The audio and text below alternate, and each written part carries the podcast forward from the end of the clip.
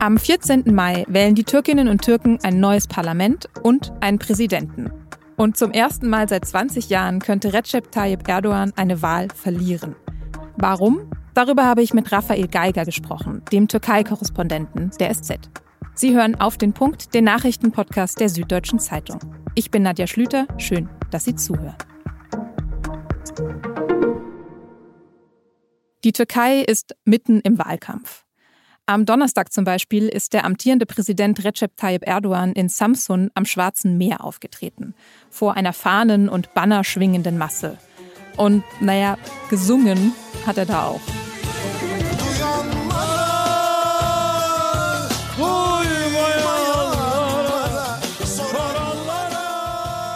Er singt ein bekanntes und, wie mir eine Kollegin verraten hat, extrem arabeskes Liebeslied, das eigens für ihn umgedichtet wurde.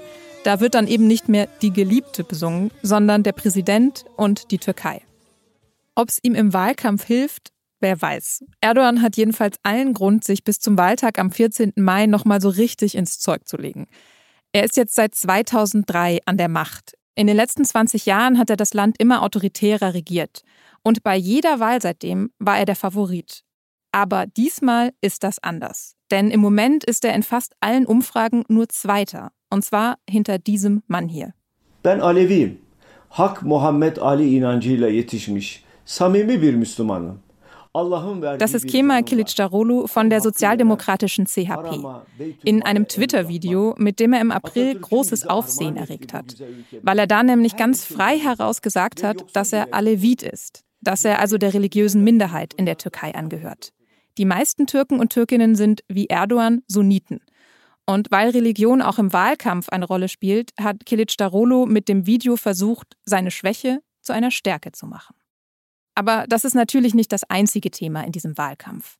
Die Inflation in der Türkei zum Beispiel, die beträgt im Moment 50 Prozent. Für viele Menschen ist das Leben also sehr viel teurer geworden. Und an diesem Samstag ist ja auch das schwere Erdbeben in der Türkei und in Syrien genau drei Monate her. Viele Menschen in der Region fühlen sich bis heute alleingelassen. Wie also ist die Stimmung in der Türkei gerade? Und welche Rolle spielen eigentlich die Stimmen der deutsch-türkischen Community bei dieser Wahl? Die kann nämlich schon seit dem 27. April und noch bis zum 9. Mai wählen.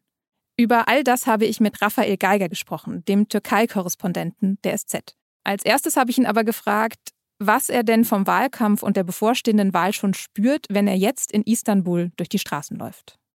Ja, Nadja, man spürt schon, äh, dass so langsam die heiße Phase vor den Wahlen beginnt. Nicht nur in Istanbul, ich war jetzt auch viel in der Türkei unterwegs. Man spürt in Teilen der Opposition schon wirklich so was wie eine Aufbruchstimmung. Andererseits, ähm, glaube ich, äh, haben viele einfach immer noch diese Skepsis, die sie sich in den ganzen Erdogan-Jahren so angeeignet haben, dass sie denken, naja, irgendwie wird der vielleicht doch wieder gewinnen. Am Ende äh, werden wir vielleicht doch wieder enttäuscht. Also es ist eine, ich würde sagen, sehr angespannte Stimmung im Moment, weil einfach niemand tatsächlich richtig weiß, wie es ausgehen wird.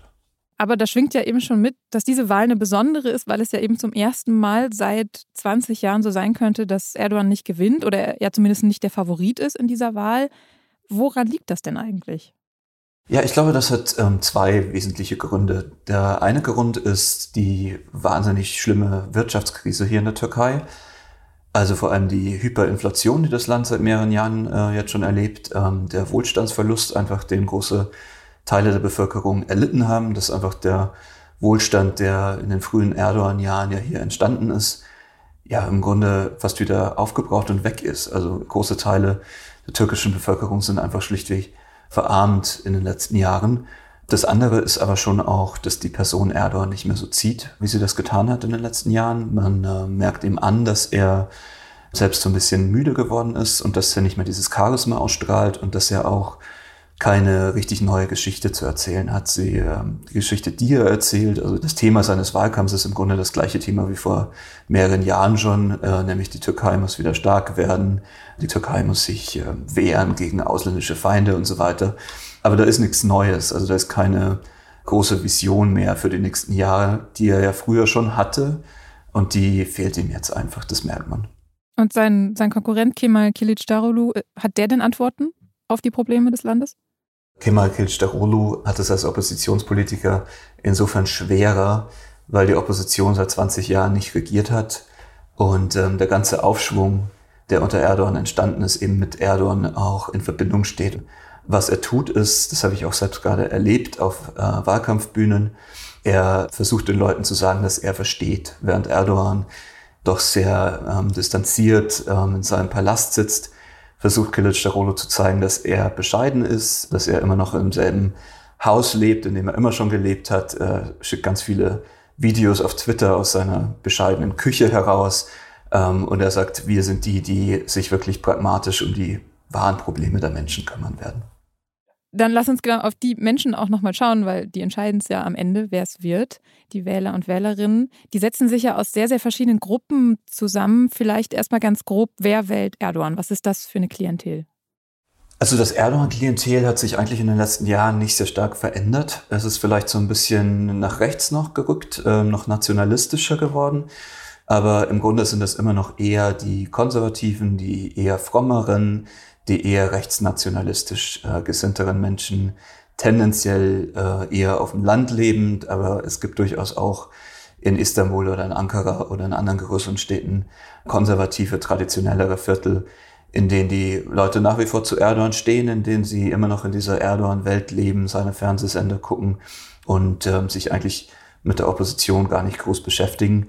Das waren allerdings früher mehr und ähm, Erdogan hat ganz bestimmt kein Rezept gefunden, wie er diese Gruppe konsolidieren kann bisher. Also es sind einfach nicht mehr so viele wie früher, die ihn unterstützen. Okay, das sind also die Menschen, die Erdogan wahrscheinlich wählen werden. Aber wer wird denn Kilic Darolu wählen? Wie setzt sich seine Wählerschaft zusammen? Die ist sehr viel diverser als Erdogans Wählerschaft. Es gibt eigentlich diese eine große Partei in der Türkei, die heißt Anti-Erdogan-Partei. Kilic Darolu hat ähm, ein Bündnis ähm, ja geschaffen. Er ist so der Architekt dieses Oppositionsbündnisses. Es ist ein sehr, sehr gemischtes Bündnis, von dem viele nicht so ganz sicher sind, ob es nach einem Wahlsieg ähm, überhaupt so richtig halten würde als Koalition. Aber zumindest eint die im Moment eben das Ziel, diese Ära, diese Erdogan-Jahre zu beenden und zurückzukehren zu gewissen Werten. Also das ist eigentlich, was die Wähler der Opposition, mit denen ich so spreche, hier vor allem vereint. Also der Wunsch ähm, nach Gerechtigkeit, der Wunsch, dass die Dinge hier wieder ähm, ja einfach ähm, gut ablaufen im, im Rechtsstaat, ähm, dass es nicht so viel Korruption gibt, ja, dass einfach man sich wieder darauf verlassen kann, dass äh, ein Gerichtsurteil gerecht ist und nicht äh, politisch motiviert ist, ja. Wenn die Opposition gewinnt, dann ist es, glaube ich, diese Stimmung, die sie zu diesem Sieg ja tragen wird. Mhm.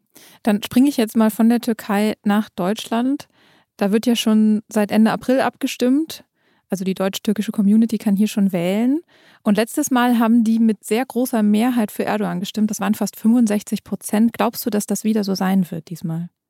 Also ich kann nicht einschätzen, ob die Mehrheit wieder so groß sein wird wie beim letzten Mal. Die Wählergruppe, die du ansprichst, ist insofern besonders und anders als die Türkei selbst, äh, weil es vor allem einerseits, wie du sagst, Erdogan-Wähler sind und andererseits vor allem Kurden. Also die CHP von Kilic Darolo hat eigentlich bei den Wahlen in Deutschland nie so richtig eine Rolle gespielt. Und sie macht auch kaum jetzt Wahlkampf in Deutschland. Der Wahlkampf wird vor allem von Erdogan dort betrieben, weil es natürlich für Erdogan vor allem wichtig ist, dort wieder zu gewinnen. Also die Opposition hat da wenig zu verlieren, eben deswegen, weil es bislang immer Erdogan-Territorium war, der Wahlkreis Deutschland. Erdogan hat aber durchaus was zu verlieren. Also wenn die Stimmung, die es gerade hier in der Türkei gibt, auch in Deutschland ankommt, dann könnte es sein, dass er dort auch Stimmen verliert. Aber die Wahl entscheiden können diese Stimmen aus dem Ausland wahrscheinlich nicht, oder dafür sind es nicht genug? Sie ähm, könnten insofern äh, entscheiden, falls die Opposition dort sehr stark gewinnt. Aber ich glaube, ähm, dass die Wahlen tatsächlich eher hier äh, entschieden werden. Ähm, auch schon aus dem Grund, dass zwar sehr viele Menschen in äh, Deutschland wählen dürfen oder dürften, die Wahlbeteiligung in der Türkei selbst aber sehr viel höher ist. Das ist eigentlich auch was sehr Interessantes, wenn man sich die türkische Demokratie anguckt, die ja nie so richtig perfekt war, aber eins gab es immer, eine sehr hohe Wahlbeteiligung. Beim letzten Mal waren das 86 Prozent.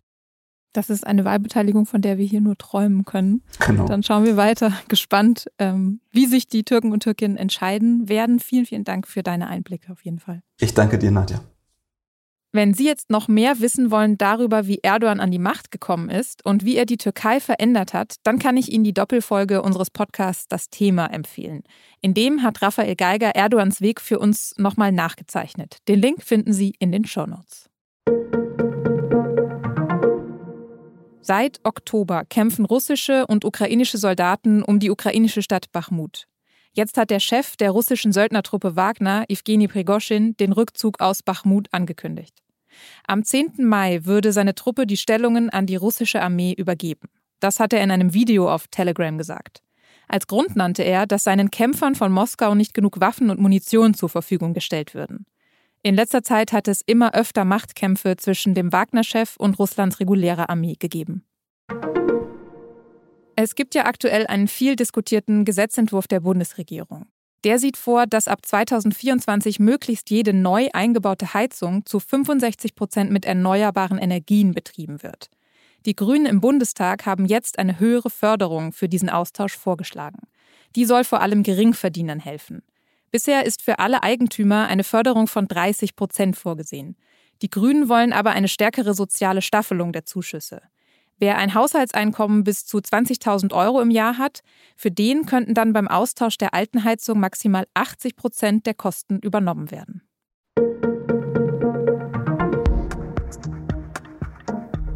Am Samstag wird in London Charles III. gekrönt. 70 Jahre nach der Krönung seiner Mutter. Da war er schon als etwas mürrischer Vierjähriger dabei. Wenn Sie wissen wollen, wie seine Stimmung und die im Land heute ist, dann können Sie alles rund um die Krönung auf sz.de und in der SZ am Wochenende nachlesen.